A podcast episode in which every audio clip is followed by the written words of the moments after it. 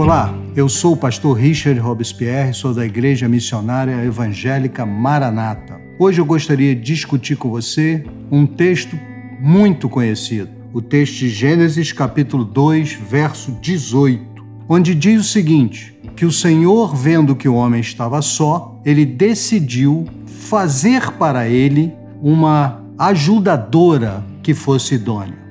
Nós temos sido bombardeados diariamente com as mais absurdas interpretações da Bíblia, com as mais estranhas ideias, sempre indo de encontro para dizer que a Bíblia ela está errada.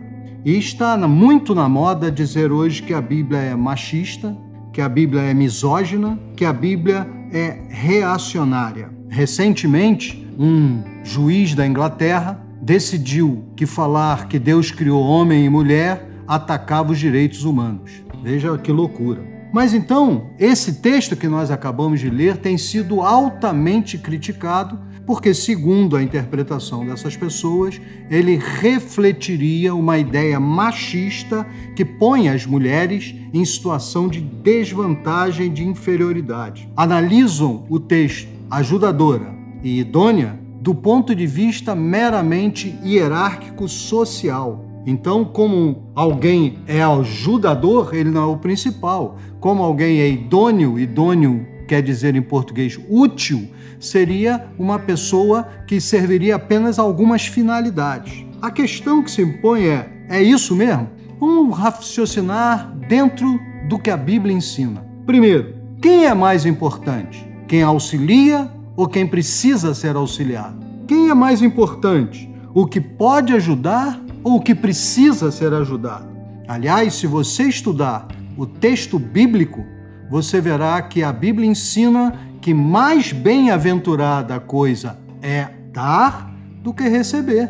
Muito mais bem-aventurada coisa, segundo a Bíblia, é servir do que ser servido. Jesus ensinou que aquele que quiser ser grande, servisse. Não há a menor lógica bíblica em você partir do princípio que se alguém é auxiliador, ele é menor, ele é inferior. Ora, mais ainda, a palavra idônea, que é traduzido como útil, na verdade, tanto na versão da Torá do Rabinato brasileiro, como da Tanakh, do Rabinato Americano de 1912, a, ambas as versões utilizam a palavra como estar diante. Na verdade, idôneo aqui não é no sentido de utilidade, é no sentido de posição.